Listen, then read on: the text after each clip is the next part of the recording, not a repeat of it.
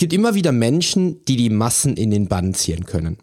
Heute habe ich genau eine solch aus meiner Sicht bemerkenswerte Sportlerpersönlichkeit im Interview. Ich selbst nehme ihn als den Kettlebell-Flüsterer wahr. Und vielleicht ist er das auch. Und auch du siehst ihn demnächst aus diesem Blickwinkel. Lass dich also inspirieren und nimm so viel Wissen auf, wie dir möglich ist. Es lohnt sich enorm. Hör also genau hin und genieß das Interview. Change starts now.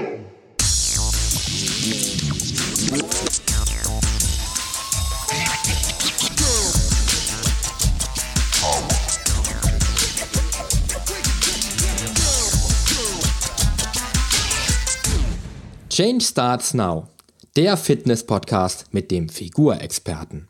Ich helfe dir dabei, mit den richtigen Trainings- und Ernährungsstrategien deine Traumfigur zu erreichen. Denn hier dreht sich alles um deine Fitness, Ernährung und Gesundheit. Viel Spaß!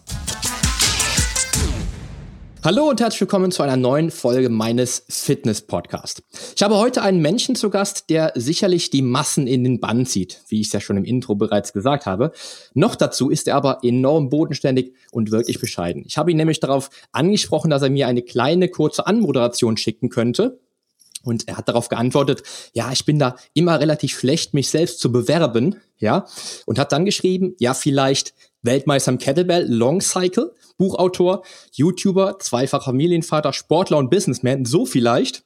Ja, genauso, weil ich einfach sehr, sehr geil finde, wie bodenständig mein Interviewgast ist, den ich heute zu Gast habe und was er wirklich erreicht hat im Leben und dass er nicht hochstapelt, sondern tatsächlich halt wirklich Großes erreicht hat und sich wirklich eher doch klein macht. Ja, herzlich willkommen, Johannes Queller, ich grüße dich. Hi Polly, vielen Dank, dass ich hier sein darf. sehr, sehr gerne. Wie gesagt, schon mega sympathisch durch die, durch die kurze Anmoderation aus meiner Sicht. Ich habe ja im Interview, im äh, Intro auch schon gesagt, dass ich dich als den Kettlebell-Flüsterer bezeichne. Ähm, gib meinen Hörern doch einmal einen ganz kurzen Einblick, wer der Johannes Queller ist und was er so macht. Ja, ich bin ähm, ein äh, sportbegeisterter Mensch, der äh, immer auf der Suche nach neuen Herausforderungen ist. Und äh, so habe ich dann auch äh, die Kettlebell gefunden und ähm, habe mich dort ein paar Herausforderungen gestellt und habe erkannt, wie viel Potenzial in der Kettlebell steckt und wie wenig dieses Potenzial genutzt wird und ähm, ja, habe mir halt auf die Fahne geschrieben, da die Kettlebell ein bisschen bekannter zu machen. Und ja, das ist so das bin ich. Ich mache Sport und ähm, bin halt einfach sehr äh, begeistert an, an sämtlichen Herausforderungen. Und ja, eine Herausforderung ist natürlich auch die Familie ne, mit zwei ähm, Söhnen und verheiratet, selbstständig. Da hat man auf jeden Fall jeden Tag neue Herausforderungen. Definitiv, das kenne ich aus eigener Erfahrung. Wie gesagt, auch Zwillinge mhm. am Start. Und äh, haben wir eben schon drüber gesprochen. Und das ist natürlich schon, schon was ganz Besonderes. Aber was ich halt bei dir halt merke, ist, bist wirklich ein wirklich sehr, sehr bodenständiger Typ. Also, wenn ich jetzt überlege, du hast bei, bei YouTube, ich glaube, 600 Videos online, also die letzten Jahre, dich wirklich echt bekannt gemacht durch deinen, durch deinen ähm, hochkarätigen YouTube-Kanal. Und du bist wirklich einer der wenigen YouTuber, äh, dessen Kanal ich auch nicht nur einmal angeklickt habe. ähm, wahrscheinlich, ähm, ich denke mal, ich auf jeden Fall auch. Ähm, ich denke mal, dass ich natürlich jetzt nicht unbedingt die Zielgruppe bin, die dein ähm, oder die klassische YouTube-Zielgruppe, aber bei deinem Kanal, da merkt man ja auch schon, dass du natürlich auch halt ja andere Menschen versucht anzusprechen, wirklich Sportler, die vielleicht doch ein bisschen mehr aus ihrem Potenzial rausholen wollen und da natürlich entsprechend halt schauen, ähm, dass sie sich mit hochwertigem Content wirklich halt maximal äh, motivieren können und da auch das Richtige rausfinden. Mhm. Ähm, wie, wie würdest du beispielsweise das Ganze jetzt mit YouTube sehen und wie würdest du den Menschen beispielsweise ähm, vermitteln, wie sie das Richtige für sich halt eben raussuchen, um ihre eigenen Ziele zu erreichen? Wenn wir jetzt unabhängig von deinem Buff Strong Barefoot YouTube-Kanal, ähm, wie würdest du da vorgehen oder was, was hast du da für, für ähm, ja, für Grundlagen, den, die du den Menschen halt eben ent entsprechend vermitteln würdest, wenn sie da jetzt wirklich das Wichtigste rauspicken wollen für sich? Also das allererste und das allerwichtigste ist die äh, Zielsetzung, weil wenn du nicht weißt, wo du hinfahren willst, kannst du zwar losfahren, aber wenn du dich während der Fahrt entscheidest, dass du eigentlich genau das Ziel in einer anderen Richtung liegt, dann bist du halt die ganze Zeit umsonst gefahren. Beziehungsweise, was heißt umsonst? Äh, wenn du halt Sport machst, dann hast du ja nie was umsonst gemacht, weil du hast dich ja bewegt und etwas für deine Gesundheit getan. Aber das Allerwichtigste ist definitiv, ähm, sich einfach mal äh, hinzusetzen und mal wirklich darüber nachzudenken, was ist eigentlich mein Ziel und was möchte ich denn wirklich erreichen. Weil ganz oft sind die Ziele, die wir so denken, dass, sie, dass wir sie haben, eigentlich nur vorgeschobene Ziele. Also eigentlich ist das, was ganz oft erlebe ich das, wenn ähm, Klienten zu mir kommen und mir erzählen, ja, ich möchte dies, ich möchte das, ich möchte jenes, ähm, dann ist das so ein bisschen dann habe ich oft das Gefühl, dass sie mir nur das sagen, was ich denke, was sie mir gleich sagen werden. Also oder was ich hören möchte von denen. Ich möchte hier abnehmen, ich möchte da Muskeln aufbauen, ich möchte dies, das, Ananas. Und ähm, tatsächlich sind aber die, die, die eigentlichen Ziele von ihnen ganz andere, viel versteckter, viel subtiler. Und da muss man einfach auf jeden Fall mal sich hinsetzen und gucken, was ist mein Ziel? Und wenn ich das wirklich definiert habe, dann kann ich schauen, was ist jetzt das Wichtigste, was muss ich machen? Und dann kann man auch sagen, das wäre jetzt die, die wichtigste Anlaufstelle oder jenes wäre die äh, wichtigste Übung oder das wäre die wichtigste Periodisierung oder was auch immer. Das mhm. äh, hängt alles vom Ziel drauf ab, äh, von ab. Ja. Cool. Ich habe ja auch schon mal eine, eine Folge gemacht über YouTube, Facebook etc., dass man natürlich mit den sozialen Medien, mit dem, was man heute auch geboten bekommen kann, natürlich viel Content bekommt, aber auch natürlich viel Content konsumieren kann, der total Mumpitz ist. Und, ja, nicht nur Mumpitz, sondern generell ist es, wir leben ja in, in so einem Informationszeitalter, wo wir jederzeit eigentlich alle Informationen bekommen können, die wir haben möchten. Jeder, ja. du, du bekommst wirklich alle Informationen, die du haben möchtest ähm, das Wichtige ist hier sozusagen, sich einfach herauszufiltern, was ist A relevant und was ist B ähm, tatsächlich richtig oder was, was entspricht äh, eben nicht nur meiner Vorstellung von der Richtigkeit, sondern was ist tatsächlich vielleicht äh, richtig. Ne? Also mhm. man hat ja so ein, äh, in der Wissenschaft sagt man ja so, so ein Confirmation Bias. Ne? Also wenn man jetzt zum Beispiel, was weiß ich, man, man sucht eigentlich nur nach einer Bestätigung. Das heißt, man sucht gar nicht nach der, nach dem, was, was, was wirklich wahr ist, sondern man sucht nach dem, was die eigene Meinung widerspiegelt. Also man, man, es, es gibt ja immer wieder dieses, äh, die, die Stimmen, die sagen, zu jeder Studie gibt es eine Gegenstudie. Und ja. ähm, dazu gab es mal ein richtig schönes Bild von, ich glaube, das war Wissen, Wissen ist Kraft äh, auf YouTube, äh, nee, auf Facebook, äh, wo er halt sozusagen, wo so eine geschlängelte Linie ähm, von unten nach oben geht. Ne? Und dann könnte man sagen, die ist geschlängelt und oft in einem Abschnitt von dieser Geschlängelei geht sozusagen erst nach links, dann nach rechts. Da könnte man sagen, die Wissenschaft widerspricht sich. Aber wenn man die gesamte Straße anschaut, kann man sagen, okay, Konsens ist, dass diese Straße von unten nach oben führt. Ne? Mhm. So, das heißt, da kann man sagen, okay, es geht in diese Richtung und das wäre dann richtig, statt sich dann diese kleine Spalte, diesen, diesen Links-Rechts-Haken rauszusuchen und zu sagen, okay, es geht hier nach links. Und weil ich gesagt habe, die Richtung geht nach links, wäre das jetzt die Studie, die ich mir rauspicke, um zu sagen, nee, nee, hier, das geht nach links, weil das meine vorgefertigte Meinung war und das nur die Bestätigung meiner Meinung war, statt mir den gesamten Kontext anzuschauen. Ähm, was ich in dem Zusammenhang oft wieder, wieder höre, ich merke es jetzt gerade hier, ähm, ich glaube, wenn der Mensch seine, seine Werte so ein bisschen analysiert und einfach mal merkt und mal empfindet, was für ihn wichtig ist, also intrinsisch motiviert wichtig für ihn ist, dann wird er wahrscheinlich natürlich auch dann das Richtige schon, allein schon das Richtige anziehen. Denkst und vor allem auch dabei bleiben. Ne? Also wenn du ja. intrinsisch motiviert bist, dann hast du so eine innere Antr An Antriebskraft einfach. Ne? Also bei mir ist es zum Beispiel einfach der Sport. Also es ist einfach so ein intrinsischer Faktor, dass ich mich bewegen will. Ich war schon immer der Hampelmann und und und habe immer mich bewegen wollen und habe überall, wenn ich irgendwo die Möglichkeit hatte, mich zu bewegen, dann habe ich es getan. Und das ist so so tief in mir intrinsisch verankert, dass ich mich sozusagen gar nicht motivieren muss mich zu bewegen. Manchmal muss ich mich motivieren, bestimmte Trainingssachen zu absolvieren, aber ähm, mich zu bewegen und, und so Sport zu treiben an sich, da brauche ich nie irgendeine äh, Motivation für. und äh, wenn ich aber jetzt zum Beispiel nur Sport machen würde, um geil auszusehen oder um für YouTube ein Sixpack zu haben oder sonst sowas, dann würde ich einfach da ganz schnell die Laune dran verlieren und das eben auch nicht durchziehen. Ne? Ja, das ist das Problem, was ich auch heute sehe. Dass halt viele irgendwas anfangen, ähm, weil sie sich einfach von außen halt bestätigt fühlen wollen, weil die Allgemeinheit sagt, wenn du ins Fitnessstudio gehst, ja, dann musst du natürlich auch in zwei, drei Jahren später dann auch einen Wettkampf machen. Ja, natürlich. genau. Das, das hatte ich ja in, in einem Post vor ein paar Tagen äh, auf Instagram und Facebook mal Ah, okay. ähm, auch mit aufgegriffen, dass äh, sozusagen viele Leute viel, also die nehmen sich viel zu wichtig und viel zu ernst und ja. eben genau das, ne? Die, die genau. wollen alle irgendwie oder denken, dass sie, wenn sie jetzt einmal mit Fitness anfangen, dass sie dann auch in, in einem Jahr bei der äh, auf irgendeiner Bodybuilding-Fitnessbühne stehen oder in irgendeinem Kraft-3-Kampf, Wettkampf teilnehmen wollen und dann irgendwie Weltelite erreichen wollen. ja, genau.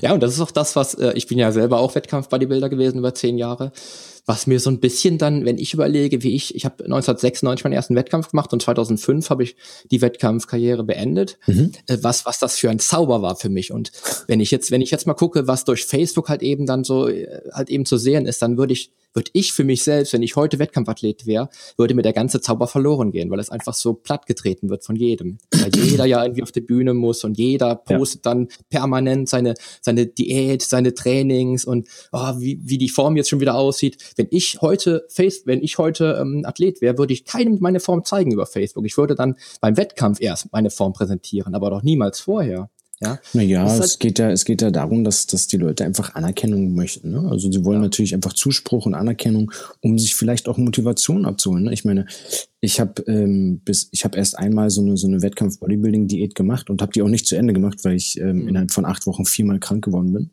Mhm. Weil es einfach zu hartes Defizit war. ähm, und dazu zu intensives Training. Ähm, aber ich, ich denke, dass es, dass es durchaus die, auf die Motivation äh, geht, ne? wenn man sich da völlig lethargisch runterhungert äh, und intensiv trainiert. Man wird ja, äh, man wird ja irgendwann zumindest vom Hörensagen her. ähm, man, man, wird ja irgendwann ein ganz schönes Arschloch einfach während der Diät, ähm, weil es einfach hormonell so im Kopf oder im Körper abgeht, dass man einfach super schnell auf 180 ist, wenn man einfach nur noch essen möchte. Und ähm, ich denke, dass man da sicherlich auch ein bisschen Motivation einfach von draußen dann braucht oder diejenigen, die dann halt alles Mögliche posten. Wie findet ihr meine Form? Guck mal hier, mhm. das und das. Fortschritt hier, Fortschritt da, ich habe jetzt das und das und sich sozusagen erklären und, und auch rechtfertigen davor, dass mhm. vielleicht andere Menschen sagen, hey, du bist ein Arschloch und man sich dann halt einfach rechtfertigt und sagt, hier kommt mal mein Fortschritt und das halt mhm. von vielen Leuten dann gefeiert wird und gesagt wird, hey, cool, ja, bleib, bleib dabei, mach weiter und einem das einfach auch wieder Kraft gibt. Also das finde ich, gar nicht so verkehrt, seine Form schon vor dem Wettkampf zu zeigen. Aber du hast recht, dadurch geht natürlich die Magie verloren, ne? dass man halt sozusagen schon vorab weiß, was kann der oder wie sieht der aus? Muss ich vielleicht noch ein bisschen härter was auch noch rumreißen? Richtig, genau. ja, und ich glaube, es ist auch immer so ein bisschen so eine, ja, so eine Lebensphilosophie, ne? Also ich glaube, das ist wie bei dir jetzt. Ich, ähm, ich höre bei dir ja immer wieder raus, äh, Barefoot, Barefoot mhm. Way oder ähm, du bist, bist barfuß unterwegs. Ähm, ist, ist das für dich so eine Philosophie oder ist es einfach nur auch, wo du sagst, hm, ich fühle mich damit gut oder ist das wirklich genau. Also ich habe da jetzt mhm. wenig, wenig diesen ähm, äh, spirituellen Touch dabei. Also es ist jetzt nicht so, dass ich rumlaufe und sage, ich, ich, ich ziehe die Energie aus dem Boden und nur mit, mit Barfuß unterwegs kann ich alle Elektronen aufnehmen. So nicht, aber ähm, es ist schon so, dass ich mich wesentlich verbunden hat mit meiner Umgebung fühle, wenn ich barfuß, also wenn ich komplett barfuß bin. Mhm. Ähm, ich bin ja ähm, fast fünf Jahre barfuß gelaufen. Krass. Und äh, also komplett barfuß. Und jetzt mittlerweile ähm, habe ich mir tatsächlich Barfußschuhe wieder gekauft, mhm. weil ich hatte jetzt äh, nach Jahren der, der Hautzerstörung, sage ich mal, weil wenn man draußen rumläuft, dann, dann schrubbt man sich ja am Tag mehrfach die Füße komplett sauber. Und mhm. ähm, da macht man sich den natürlichen Säureschutzmantel der Haut kaputt. Und so ist es dann geschehen, dass ich so ein bisschen rissige Haut bekommen habe und dann mir in irgendeinem Fitnessstudio in irgendeiner Dusche dann mal äh, einen Fußpilz eingetreten oh, habe. Ja. Mhm. Und äh, dann äh, hatte ich den halt behandelt und habe halt gesagt, okay, vielleicht sollte ich mal langsam auf äh, Barfußschuhe wieder umsteigen. Habe dies auch getan, laufe jetzt sozusagen seit knapp einem Monat mit Barfußschuhen rum Mhm. Was, äh, ja, es ist okay. Ich bin, ich bin nicht ganz zufrieden, aber es ist zumindest ein, ein, Schutz vor dem Boden und vor, davor, dass ich sozusagen meine Füße nicht jeden Tag mit, mit so einer mega äh, Seife fünfmal waschen muss oder sechsmal oder noch häufiger mhm. und jeden Dreck immer wieder abwaschen muss, wenn ich jetzt nach Hause komme und mal vielleicht kurz auch rausgehe, um einzukaufen oder kurz auf den Spielplatz und wieder zurück, ähm, dann, dann ist es schon so, dass ich da jetzt gesagt habe, okay, Schuhe sind besser, um einfach auch den, den natürlichen Säureschutzmantel von der Haut zu äh, wahren. Und aber ansonsten ist es auf jeden Fall so, dass ich, dass ich da ähm, barfuß angefangen habe, weil ich einfach Schmerzen in normalen Schuhen hatte ich einen sehr breiten Fuß habe, durch Plattfuß und Senkspreizfuß. Und dadurch mhm. äh, ist, ist, es einfach so gekommen, dass ich äh, irgendwann mal auf Flipflops, äh, mit Flipflops auf dem Roller saß und die Flipflops kaputt gegangen sind. Und dann war ich plötzlich komplett barfuß und dachte so, okay, fuck, okay, aber jetzt bist du schon unterwegs. Also bin ich dann weiter unterwegs gewesen und das war halt total cool. Und dann habe ich die Schuhe einfach immer weggelassen und auch die Flipflops. Cool. Und so bin ich dann halt sozusagen zum kompletten Barfußlaufen gekommen. Ähm, und davor war ich, war ich schon immer mit, mit irgendwelchen äh, Barefoot-Schuhen unterwegs. Aber da war das dann wirklich so komplett barfuß. Es hat jetzt aber keine spirituelle Bedeutung bei mir oder. Philosophie und Way of Life. Aber ich muss wirklich sagen, dass ich, äh, ich, ich fühle mich am besten, wenn ich barfuß unterwegs bin und bekommen, man bekommt auch viel mehr mit von seiner Umgebung. Insgesamt achtet man auch viel mehr auf seine Umgebung, weil wenn du Schuhe anhast, dann ist dir scheißegal, ob da vorne irgendwelche Scherben oder Hundehaufen liegt. Ja. Ähm, die Hundehaufen vielleicht nicht, da will natürlich keiner, keiner reintreten, aber über Scherben macht sich kein Mensch Gedanken. Ne? Mhm. Und äh, wenn man gerade in der Großstadt rumrennt und am Wochenende, das ist eine Katastrophe, was alles an, an, an Glassplittern rumliegt. Ähm, da muss man dann natürlich, wenn man barfuß unterwegs ist, guckt man da natürlich schon ein bisschen mehr auf seine Umgebung. Also insofern, das ist schon ein bisschen natürlicher, sage ich mal. Cool. Und man wird wahrscheinlich auch von seiner Umgebung anders auf, aufge, ähm, ja, ja. wahrgenommen, Hören wenn man barfuß unterwegs ist. Ne? am Anfang noch geguckt, oder? Und dann ja, irgendwann denkt man sich so. Am Anfang, die Leute, es, du siehst ja jeden Tag eigentlich Menschen, die du nicht kennst, zumindest in einer, in einer Großstadt. Mhm. ähm, und äh, nee, das ist tatsächlich so. Also da kommen sämtliche Sachen. Also ich habe, ich wurde angesprochen, ich habe alles zwischen äh, äh, Beachtung, Hochachtung, Spott und Verachtung alles äh, durch. Ne? Also die Leute kamen, haben interessierte Fragen gestellt oder einfach nur angewidert weggeguckt oder mhm. auf mich gezeigt und angefangen zu lachen oder also wirklich so die absurdesten Sachen, wo man sich sagt, ach so, wieso lachten ihr jetzt? Das würde mich jetzt mal interessieren. ähm, oder halt einfach wirklich die, die Nase rümpfen und einfach weitergehen. Mhm. Eine Situation war mal richtig cool, das war äh, in, in Köln in der Straßenbahn und äh, ich war mit meiner Frau dort unterwegs und äh, wir waren halt beide barfuß. Mhm. Und dann war da ein Kind und äh, der, das Kind hat halt zu seinem Papa, Papa, guck mal, die laufen barfuß, die laufen barfuß. Und der äh, Papa meinte halt zu, zu seinem Sohn dann, ähm, ja, ähm, Barfußlaufen ist total gesund und ist cool und da, wo wir herkommen, machen wir das ja auch immer und wenn du willst, kannst du auch mal barfuß laufen und der wollte dann auch unbedingt. Ähm, ich weiß nicht, ob das zur Sache tut, aber äh, die, also der Vater mit seinem Sohn waren äh, dunkelhäutig, also keine Ahnung, wo sie herkamen, aber auf jeden Fall ähm, hatten sie halt nicht so dieses, dieses, dieses Stadtding drin. Boah, der ist anders, der hat keine Schuhe an, der ist kacke, sondern die waren halt gleich, ah cool, ja, möchtest du auch mal? Also der Vater war halt sehr offen da, dafür und ähm, hat es hat es auch gefeiert, dass sein Sohn da so interessiert dran war. Ne? Mhm, cool. Und da sind wir dann wahrscheinlich auch wieder bei den Werten.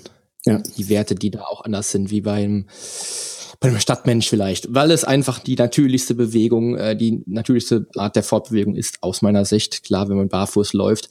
Ähm, ich bin viel zu wenig barfuß gelaufen in meinem Leben und ähm, habe immer wieder auch überlegt, mir mal barfuß Schuhe zu kaufen und auch mal wirklich mal vielleicht mal komplett barfuß zu gehen. Ich finde es geil, wenn ich, ich trainiere im Sommer manchmal hier im Hof mit der Kettlebell oder mit, ähm, mit dem Sling oder so mhm. und ähm, macht dann auch schon mal Barfußtraining und das ist ein ganz anderes Gefühl, wie du es gerade auch beschrieben hast, dass man wirklich den Boden ja auch ganz anders wahrnimmt. Da, wo Total. kalt ist oder wo er warm ist beispielsweise. Das ist richtig geil, ja. Ganz wenn man halt auf jeden Fall. Auch, auch so, wenn man, wenn man im, im Frühjahr oder im, im Herbst, wenn's, wenn die Sonne scheint und es dann so ein bisschen vielleicht regnet oder es hat geregnet und dann scheint wieder die Sonne und dann läufst du so durch Schatten und sonnige Passagen und dann zwischendurch ist mal eine Pfütze und dann ist die Pfütze irgendwie kalt und die nächste Pfütze ist warm, weil sie in der Sonne ist. Das ist Wahnsinn.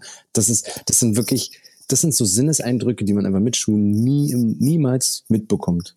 Das genau. ist einfach total cool. Ja. Richtig. weil ich auch geil finde, weil wir haben auch hier, äh, wir haben einen großen, einen großen Biogarten hinten raus, wo ich auch jetzt mittlerweile Klimmzugstange alles hab. Cool. Aber hier vorne das, das Stück Garten ist halt auch mit Moos. Und das ist halt ein geiles Gefühl, dann unterm, ja, unterm, unterm Fuß mit Mo auf Moos zu gehen. Ja. finde ich richtig geil. Ja. Cool. Sehr geil. Ähm, ich habe eine Frage, die ist wahrscheinlich ähm, die Zuschauer oder die, die, die Zuhörer, die, die heute dabei sind, die dann auch Zuschauer deines Kanals sind, die wissen wahrscheinlich, wer der Knochenkalle ist. Aber ich, hab, ich frage mich seit ich. Mehr Rest in Peace. Oh, schade, schade. Weil ich frage mich seit vier Jahren, ich glaube, ich, ich gucke mir deinen Kanal seit vier Jahren ungefähr an, was da für eine Story dahinter steckt oder ob es einfach jetzt nur ein Zufall war, dass du einfach Knochenkalle genannt hast. Knochen. Ich finde ich finde es immer geil, wenn ich, ich hab, ich gucke mir manchmal ja auch Leute an und äh, denke mir dann so Stories zu denen aus. Und hm. das, das musste ich da in dem Fall auch halt wieder machen. Ich gedacht, ja, welche Geschichte steckt da vielleicht dahinter? Gibt's eigentlich, da eigentlich, eigentlich gar keine, weil äh, ja. Knochenkalle ist einfach nur ein Skelett, was wir ähm, dort hatten, um sozusagen einfach bestimmte Bewegungen ähm, besser erklären zu können oder einfach viel ähm, äh, optischer einfach besser erklären zu können. Mhm. Und ähm, ja, die Menschen lieben Alliterationen und das ist einfach nur Alliteration, eine Knochenkalle. Und deswegen ja. äh, eigentlich ganz platt und banale Geschichte. ich fand's geil. Ich habe immer geguckt, ähm, vielleicht finde ich ja mal wieder ein Video, wo, Knachen, wo, wo Knochenkalle vorkommt und mhm. musste dann wirklich mal so nee, durch. Der hat leider, ein, äh, der wurde bei, ich weiß gar nicht mehr, bei was das war. Auf jeden Fall wurde der bei irgendetwas beschädigt und dann mussten wir ihn oh. leider entsorgen. Schade. Ja. Krass. Aber beim Kettlebell-Training wahrscheinlich irgendwo. Nee, nee, nee. Der, ich, ich weiß nicht, entweder war das bei einem Umzug oder ich, ich weiß es nicht mehr. Irgendwas war auf jeden Fall leider mit ihm. Hm. Ja, weil ich habe gedacht, so, der, die Kettlebell, die ist ja so dein, ja, der Kettlebell-Flüsterer, Johannes Queller, der, der Meister der Kettlebell. Ähm, wahrscheinlich, wo auch dann, wo ich immer wieder so denke, wenn man dann, ja, so eine, so eine Expertise hat in einem, in einem bestimmten Bereich, was ich für mich ja auch immer wieder auf die Fahne schreibe. Ich mache viel Functional Training, bin aber eigentlich aus dem Bodybuilding mhm. und ich liebe mittlerweile Kettlebell-Training und alles, was halt eben dann auch vielleicht nicht nur stures Bodybuilding, Krafttraining ist, ähm, hat man wahrscheinlich auch immer wieder dann so so, so Eingebungen, denen man wahrscheinlich folgen muss, wo wahrscheinlich ja noch die Idee zu deinem Buch entstanden ist. Ähm, die, die Kraft der Kettlebell heißt das. Mhm. Ähm, also quasi bist du da vom, vom, vom YouTube-Star, ich sag mal Star, weil ich kenne dich auch seit vier Jahren, wie gesagt, zum Autor geworden. Ähm, war das sowas, wo du sagtest, das, das war einfach überfällig oder ich, ich möchte meine Expertise einfach jetzt rausgeben, ich möchte den Menschen mehr helfen, ich möchte die Kettlebell populärer machen, was du ja auch mit deinem äh, Kanal halt eben auf mhm. YouTube mhm. machst. Was war das, was steckte so dahinter? Ähm, letztlich war es eigentlich so, dass ich ähm, irgendwann etwas gesucht hatte, ähm, und mir aufgefallen ist, dass es eigentlich zum Thema Kettlebell fast gar nichts gibt. Also es gibt sehr, sehr wenig, was, was so über die Kettlebell im Vergleich jetzt zu Langhanteln. Hm. Und dann habe ich halt gesagt, okay, mein Steckenpferd ist einfach so die Übungserklärungen, Übungsausführungen ähm, von sämtlichen Sachen, also von Langhantel, Kurzhantel, Kettlebell. Und dann habe ich halt mir mal ein paar Bücher äh, gekauft und geguckt.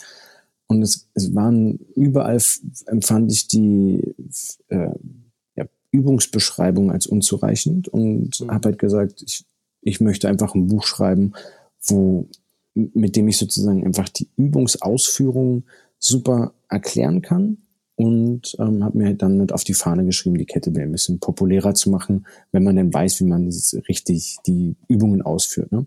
Mhm. Weil viele Leute haben vielleicht einfach Angst, weil sie nicht genau wissen, wie sie die Übung ausführen sollen. Und dann wollte ich halt einfach ein umfangreiches Werk schreiben, wo einfach die Übungen gut beschrieben und bebildert vor allen Dingen sind. Ne? Also dass mhm. das auf jeden Fall zu jeder Beschreibung auch mindestens ein Bild ist, dass man auf jeden Fall weiß, ach, das meint er mit, was weiß ich, das meint er mit Schulter zurück. Schulter mhm. zurück kann ja vieles heißen. Wenn jetzt gerade oben ist, dann zurück nach unten oder von vorne zurück nach hinten oder was meint, mhm. was heißt jetzt zurück? Das heißt, ähm, gut umfangreich bebildert und beschrieben. Und ja, das habe ich mir sozusagen auf die Fahne geschrieben. Und dann ist es sozusagen während des Schreibens habe ich mir gedacht, boah, du musst auch mal einen Wettkampf machen, einen Kettlebell-Wettkampf. Mhm. Ähm, weil ich halt dann so ein bisschen recherchiert hatte und dann hatte ich halt auch die Wettkämpfe ähm, mir mal angeguckt und gesagt, boah, das, das musst du jetzt auch mal machen. Und dann hatte ich den ähm, ja, Bundespräsidenten vom Bundesverband Deutscher Kettlebell-Sportler angeschrieben und dann hatten wir uns getroffen und ja, so kam dann eins zum anderen und dann hat er mich sozusagen ähm, zwei Jahre lang gecoacht. Cool, und dann wird man dann quasi äh, Kettlebell-Weltmeister.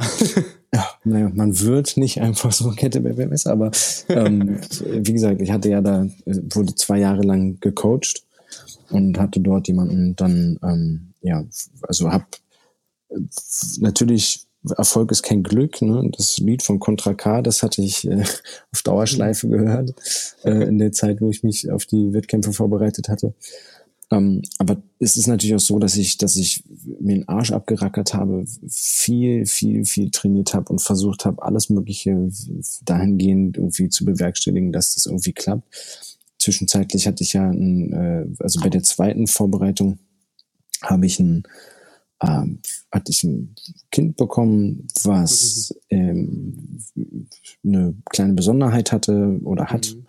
und äh, der leider im ersten Jahr viele Krankenhausaufenthalte hatte. Und mhm. ähm, trotz des allem habe ich halt sozusagen das, das Training versucht durchzuziehen und halt so viel gemacht, wie es irgendwie ging.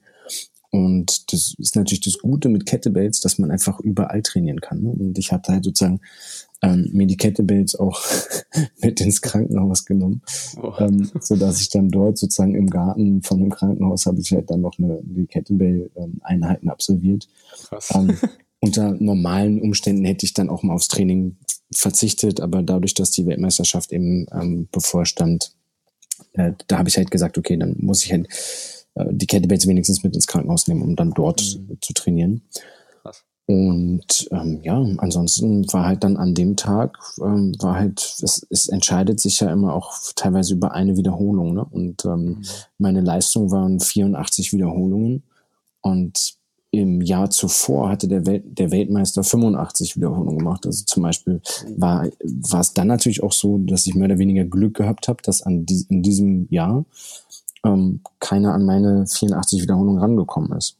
Das heißt, ähm, ich bin halt in dem Moment Weltmeister geworden, aber ich will die, ich will die Leistung auch gar nicht schmälern. Ne? Es ist halt, äh, man kann ja immer vieles äh, sagen, aber es ist ja natürlich auch so, dass, dass, dass viele Menschen ähm, im Wettkampf, es, es zählt halt nicht das, was irgendwo irgendwann mal gemacht worden ist, sondern es zählt halt immer die, die Wettkampfsituation. Ja. Und, und, dort konnte ich mich eben gegen all meine Gegner durch, fort, äh, durchsetzen und habe dann den Titel nach Deutschland geholt, ja. Finde ich sehr gut. Und ich, ich finde, man darf, man darf auf keinen Fall einen Weltmeistertitel schmälern. ähm, ich habe das ja auch, ich habe das selbst erlebt. Ich bin äh, dreifacher Weltmeister im Figur-Bodybuilding. Mhm. Und ähm, was, was, was mir immer wieder den, den Antritt gegeben hat, war halt so die, die Willenskraft und auch immer wieder das, die, wie wir eben schon gesprochen haben, die intrinsische Motivation für mich, wieder das beste Ergebnis zu mhm. liefern. Ja. Und ähm, ich, ich weiß noch, bei meinem letzten Wettkampf, das war die WM 2001, da bin ich Gesamtsieger geworden in der Männerklasse. Äh, das war so, dass ich wirklich da vielleicht mental schw am schwächsten gewesen wäre, ja. Ähm, mhm. Und weil, weil einfach der, der Tag selber so ein bisschen, so ein bisschen verzwackelt angefangen ja. hat. Und ich so dachte, hm, ah, Mensch, also heute ist der wichtigste Tag in meinem Leben wahrscheinlich. Ähm, ich möchte heute wirklich Leistung abliefern. Ich habe ein halbes Jahr lang visualisiert auf diesen Tag, habe mich wow. ein halbes Jahr lang jeden Tag auf der Bühne gesehen, wie ich den WM-Titel gewinne. Cool. Und ich wollte nur die Klasse gewinnen. Ich habe dann den Klassen, den Gesamtsieg geholt. Wie gesagt, sehr, sehr geil. Aber ich weiß halt, wie viel Adrenalin da durch den Körper geht. Und mm, wenn du jetzt da sagst, eine Wiederholung weniger als das Jahr davor ähm, und trotzdem ist es, ist es eine, eine geile Leistung, weil, weil du halt da warst. Du warst zur richtigen Zeit am richtigen Ort. Und das, das vergesse ich nie. Da kann jetzt auch einer bei mir, 2001 hätte da einer kommen können, der besser war als der Poli. Ja. War aber nicht. Ich war da und ich hatte den richtigen Zeitpunkt und die richtige Leistung geliefert und trotz Nervosität und ähm, allem drum und dran trotzdem geschafft. Und darum finde ich den Weltmeistertitel, den, den du da geschafft hast, in äh, zehn Minuten lang Kettlebells zu, zu äh, swingen und zu snatchen, ähm, geil, sehr geil. Also das ist, ja auch ist immer noch Macht der Visualisierung, ne? Ja, absolut, absolut. Weil ähm, ich, ich kenne es ja selbst, wenn ich wenn ich mit der Kettlebell trainiere und ich mache dann Swings beispielsweise und mache dann einfach Swings auf Zeit. Und irgendwann vergesse ich dann die Zeit und, und swinge einfach und bin vielleicht schon bei der hundertsten Wiederholung. Äh, dann merke ich einfach, wie, wie mich das, das Mindset einfach da wieder in das Richtige reinbringt. Ja, dass ich halt sage, ich, ähm, da kommt es nicht auf das Gewicht oder so an, sondern ich lasse mich einfach treiben und mach dann einfach. Ja, ähm, aber bei einem Wettkampf unter Adrenalin ist das natürlich ein ganz anderes Thema. Ja, also Geil, finde ich eine geile Leistung. Vor allen Dingen darf man nicht vergessen, das sind Kettlebells, die zwischen 16 und maximal 32 Kilo wiegen, ja, die man da schwingen muss. Ähm, also bei den, was, bei was, den internationalen Wettkämpfen ist es so, dass du als Mann in der Amateurklasse mit 24 Kilo arbeitest und in der Profiklasse mit 32. Ja, und ich hatte krass. ja den mit in der Amateurklasse bin ich gestartet mit 24 Kilo. Und äh, seit diesem Titel starte ich sozusagen als äh, Profi mit ähm, mit äh, 32 Kilo Kettlebells. Cool. Ja, sehr cool. Also ähm, hast du dich da jetzt auch gezielt darauf vorbereitet oder ist das wirklich auch ein Thema, wo man sagt, ja, man, man hat da viel visualisiert und ähm, beim Wettkampf selber visualisiert und die Willenskraft und oder wie sieht's aus? Wie, wie hast du dich da vorbereitet auf so einen Wettkampf, auf diesen Wettkampf? Also auf den Wettkampf habe ich natürlich auch äh, visualisiert ähm, und, und mich als Gewinner gesehen und auf dem Treppchen ganz oben gesehen.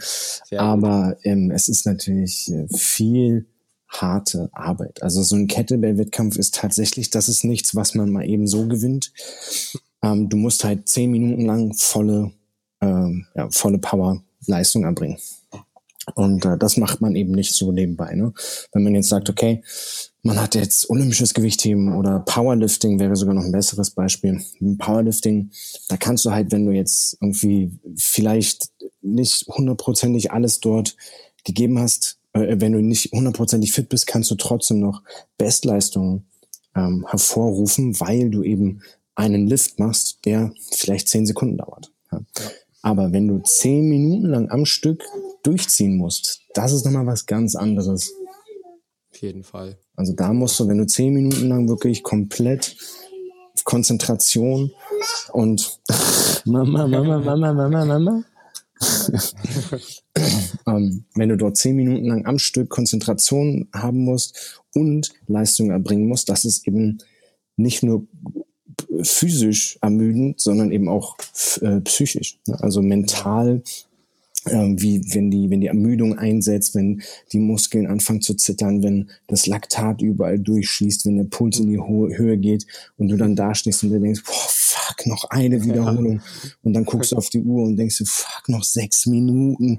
und du denkst dir, das, also es kommt dir vor wie eine Stunde. Ja. Und dann, äh, ich habe mich dann auch so ab, ab Minute fünf nur noch von, von ähm, anfänglich noch äh, noch eine Minute, dann irgendwann nur noch so, oh, komm, noch eine Wiederholung. Ah, okay, die ging, noch eine Wiederholung, noch, hab mich da von Wiederholung zu Wiederholung gehangelt. Sehr geil. Und dann irgendwann hat man halt die neunte Minute ähm, geschafft, geht in die zehnte rein und denkt sich, okay, jetzt kannst du wirklich noch einmal kurz alles geben. Und dann war's, also wenn ich die neunte Minute sozusagen geschafft habe, dann, dann ist bei mir im Kopf auch, dann habe ich schon, dann habe ich schon gewonnen, weil ich, weil ich weiß, wenn ich neun Minuten geschafft habe, dann schaffe ich auf jeden Fall auch die zehnte. Aber das ist auf jeden Fall eine Sache, die nicht nur über Willenskraft geht, sondern da muss man sich auch einfach knallhart vorbereiten. Ne? Ja, geil ich, ich habe ja mit der, in Verbindung mit der Kettlebell bei meinen Klienten immer die Willenskraft im Fokus, weil ich halt natürlich, klar, ich Unternehmer, die halt eben trainieren wollen, die vielleicht nicht viel Zeit haben, aber die dann halt eben sich mit der Kettlebell in die richtige, ins richtige Mindset halt bringen können. Natürlich, klar, nicht bei einem, bei einer Weltmeisterschaft mitmachen, aber die Kettlebell ist für mich das Werkzeug, wo man seine Willenskraft mit trainieren kann. Ja, ja, absolut. Ganz, ganz, ganz eindeutig. Äh, wie gesagt, mit zwei 24 Kilo Kettlebells ja, ich mache das mit, mit einer 24er habe ich schon mal 10 Minuten oder schon mal 12 Minuten geschafft, aber mit einer 24er und nicht mit, mit zwei 24ern und auch nichts über Kopf, sondern wirklich nur ein, äh, wenn ich das dann mache, wenn ich so auf Zeit mache, gehe ich dann in Swing beispielsweise. Mhm. Äh, das ist schon brutal. Und das ist natürlich, da gehört einfach vieles, vieles mehr dazu, als einfach nur die Willenskraft zu haben. Da beim Weltmeistertitel, dann muss man auch natürlich entsprechend die richtige Power im Training liefern. Ähm, wie, wie, wie sieht jetzt sonst so eine Trainingswoche bei dir aus? Also jetzt unabhängig vom Kettlebell-Training, machst du viel Gewichtheben oder ist Kettlebell tatsächlich doch das Werkzeug deiner Wahl oder wie sieht die Dichte aus? Wie viel Volumen bringst du so ins Training? Hast du da so ein bisschen was? Das ist wirklich ähm, schwierig zu beantworten, weil es äh, seit zwei Jahren eigentlich hauptsächlich Kettlebell ist. Mhm. Und ähm, ich auch seit zwei Jahren jetzt sozusagen mit der Schwangerschaft und mit dem zweiten Kind ähm, ist einfach bei mir auch äh, sehr viel an, an Zeit äh, fürs Training verschwunden, sage ich mal, mhm, ja. so dass ich tatsächlich einfach ziemlich häufig einfach so eine, eine Kettlebell-Trainingseinheit zwischendurch einschiebe, ähm, um, um wenigstens etwas gemacht zu haben. Äh, von Dichte oder Volumen kann man hier aber nicht wirklich sprechen und mhm. eine klassische Trainingswoche ist dies allerdings auch nicht. Ich weiß noch, dass mhm. ich Anfang 20, da habe ich gute 30, 35 Stunden Sport die Woche gemacht. Da habe ich halt Halbmarathon gemacht, habe äh, Spinning Classes gegeben, bin, cool. habe irgendwie, äh, äh, ja, so ein, ich habe immer gesagt Bodybuilding Light, also weil ich halt irgendwie Fitnesstraining gemacht habe, ohne richtigen Plan von vom Bodybuilding zu haben. Und ähm, dazu halt dann noch Capoeira und Brazilian Jiu-Jitsu und keine Ahnung was und insgesamt so 30, 35 Stunden die Woche äh, trainiert. Und ja, das ist natürlich jetzt über die, also wenn ich jetzt auf ja, vier Stunden die Woche komme, dann ist das schon richtig, richtig, richtig gut. ähm, ich bewege mich natürlich relativ viel am Tag, aber auch das ist weniger geworden, weil ich halt jetzt viel mehr ähm, Geschäfts- und, und unternehmerische Sachen am Rechner machen muss. Ich muss das Tagesgeschäft mhm. machen, Rechnung schreiben und so weiter. Mhm. Ähm, viel E-Mail-Kram und langweilige Sachen. ähm, aber ansonsten, also ich, ich würde mal sagen, wie eine klassische Trainingswoche bei mir aussehen würde, wenn ich mir was wünschen dürfte, nämlich so viel Zeit zu haben, wie ich möchte, dann würde ich äh, dreimal in der Woche so ein klassisches äh, Krafttraining machen ähm, wahrscheinlich mit so Strongman-Elementen und Powerlifting-Elementen. Dann würde ich äh, zweimal die Woche so ein olympisches Gewichtheben machen mhm. und ähm, dazu dann Calisthenics und Kettlebell-Training so als Assistenzübungen. Cool. Ähm, diese Assistenzübungen könnte man, könnte ich mir dann auch vorstellen als CrossFit-Workout oder sowas. Ähm, und das wäre jetzt sozusagen so eine, so eine klassische Trainingswoche im Fitnessbereich. Ähm, allerdings ist bei mir jetzt so seit ungefähr zwei Monaten ist bei mir so ein wieder so verstärkt äh, der Antrieb gekommen, wieder ähm, in den Kampfsport wieder einzusteigen mhm. und dort einfach wieder ähm, mehr Brazilian Jiu-Jitsu zu machen oder Grappling. Mhm. Ja, das ist allerdings leider ähm, ich, ich wohne derzeit so beschissen, dass, dass ich ähm, zu dem Trainer, den, mit dem ich damals schon trainiert habe, ähm, da brauche ich halt eine Dreiviertelstunde One-Way hin. Das wären halt einfach eineinhalb Stunden äh, Wegzeit. Ähm, wenn ich überlege, wenn ich irgendwas finde, was bei mir in einer, in einer Viertelstunde unterwegs ist, dann habe ich mit dem Training eineinhalb Stunden und nicht äh, äh also ne, dann brauche ich allein schon eineinhalb Stunden nur, um dorthin zu kommen. Das heißt, ich muss irgendwas suchen, was dort reinpasst, weil das muss man, muss man einfach realistischerweise sagen heutzutage, wenn man halt einfach ähm, so Termin in Termin hat und wenig Zeit hat, dann muss man etwas finden, was, was bei ihm um die Ecke ist. Mhm. Oder eben äh, Kettlebells. Ne? Also Kettlebells, deswegen sage ich, Kettlebells habe ich auch früher immer so zwischendurch eingeschoben. Wenn ich jetzt so von meinem Schreibtisch aus nach links gucke, dann habe ich hier 18 Kettlebells stehen. ja, Und äh, ja, da ja. kann man dann natürlich mit, mit, mit vielen verschiedenen Kettlebells auch einfach mal schnell was, was machen und was zaubern. Ne? Also ja. Von, von 12 bis 40 Kilo haben wir hier Kettlebells stehen. Ja, cool. Und ja. Ja, dann, ja, ich glaube, ich glaube, der geht so ein bisschen wie mir. Ich, wenn ich jetzt mal zurückblicke zu, äh, wo ich 20 war, habe ich nämlich auch 28 Stunden die Woche trainiert. Das waren noch die Zeiten, wo ich noch Bodybuilding-Wettkämpfe gemacht habe. Ja. Morgens, äh, morgens zwei Stunden Cardio-Training irgendwie und dann abends nochmal zwei Stunden Krafttraining. Ja. Und heute ist es ja auch, wir haben auch, wir haben selber Zwillinge und ähm, äh, seit einem halben Jahr oder seit einem, seit einem guten Jahr, würde ich sagen, ist mein Training auch halt oft so ein bisschen, äh, ja, hier mal schnell mal ein Training, da mal schnell mal ein Training. Also ich hatte auch, normalerweise habe ich auch sechs Einheiten die Woche mit drei Einheiten äh, Krafttraining, also wirklich Grundübungen halt, mhm. und drei Einheiten äh, funktionelles Training mit Kettlebell oder vielleicht äh, äh, Sling oder sowas. Und das kann ich halt auch nicht mehr so drehen, wie es halt geht. Ne?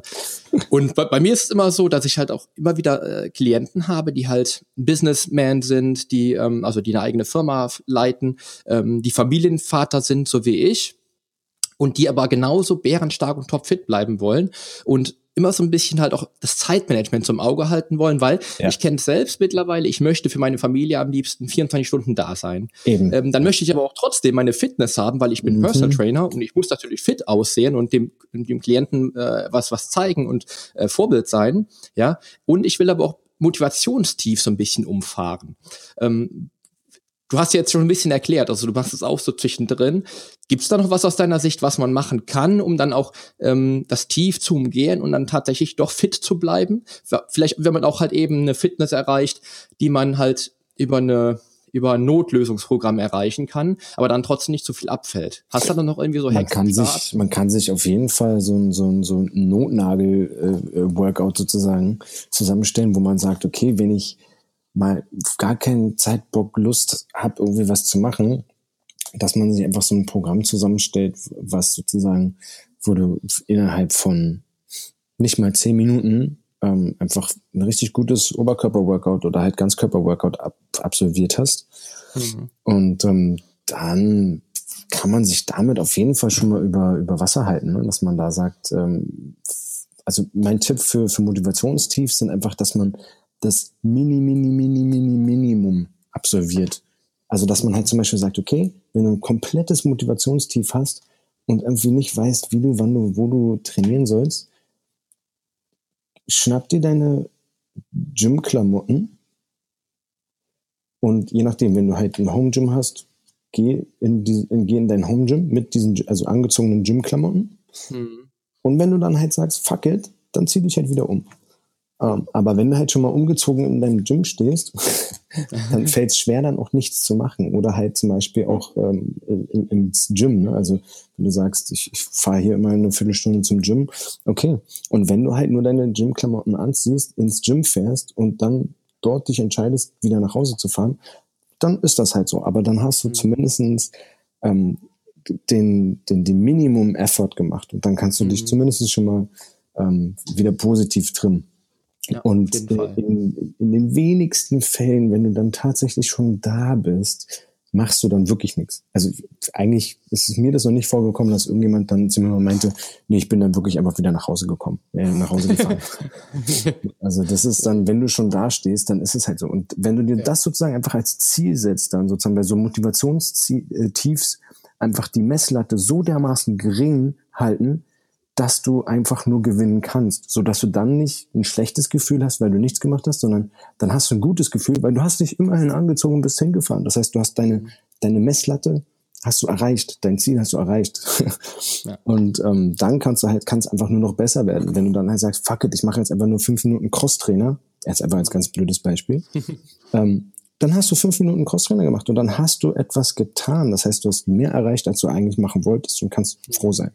Und meistens kommt dann aber auch die Lust. Ne? Wenn du, sobald du dich angefangen hast zu bewegen, dann kommt die Lust, dann, dann macht man da schon irgendwas.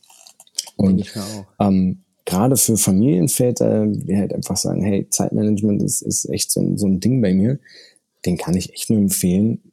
Kauft euch zwei Kettlebells, stellt euch die irgendwie äh, als stylischen Türstopper ins Wohnzimmer und ähm, wenn halt mal wirklich, wenn das Kind schläft oder was weiß ich was, dann kann man mal kurz schnell irgendwie einen Workout machen.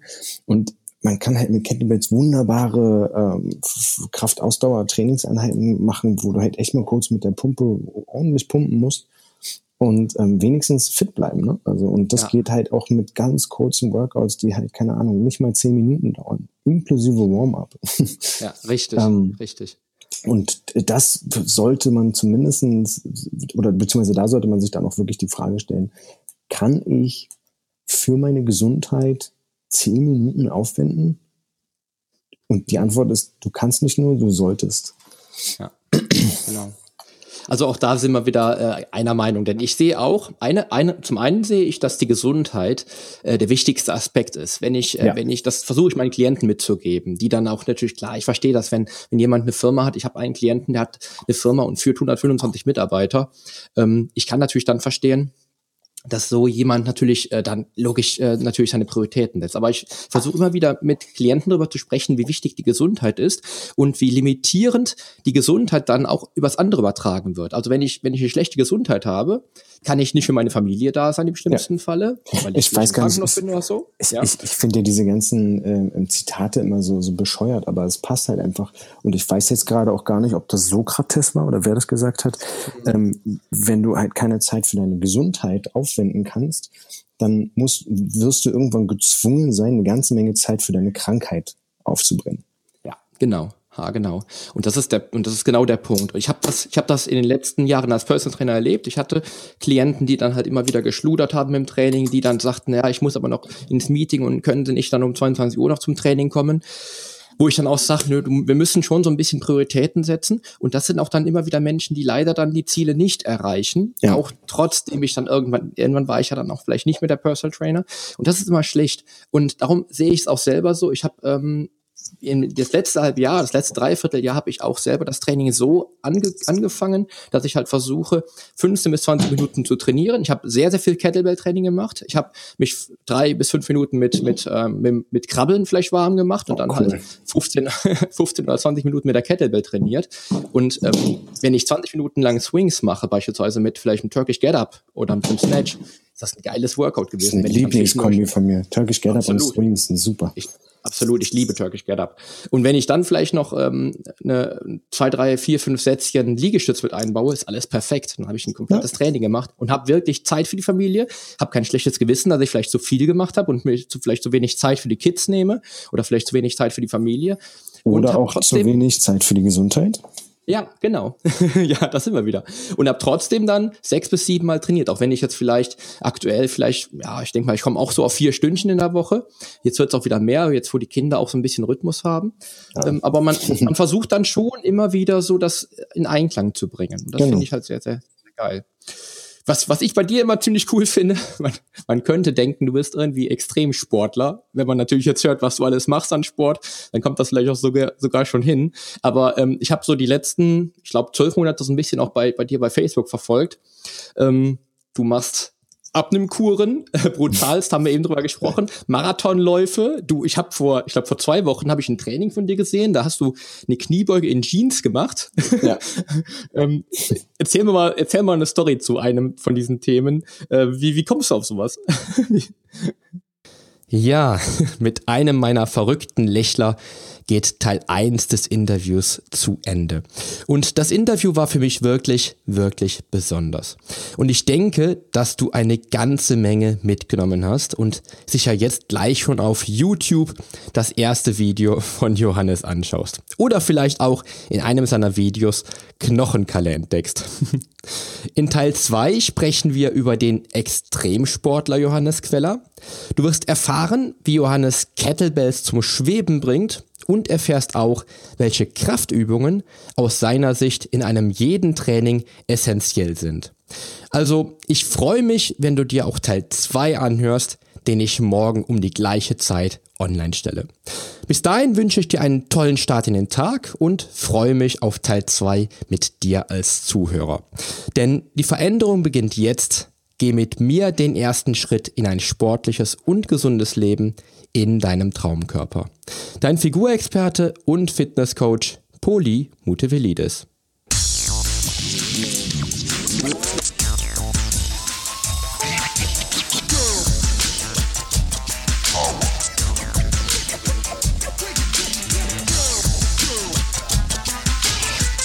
Hast du eigentlich schon abonniert?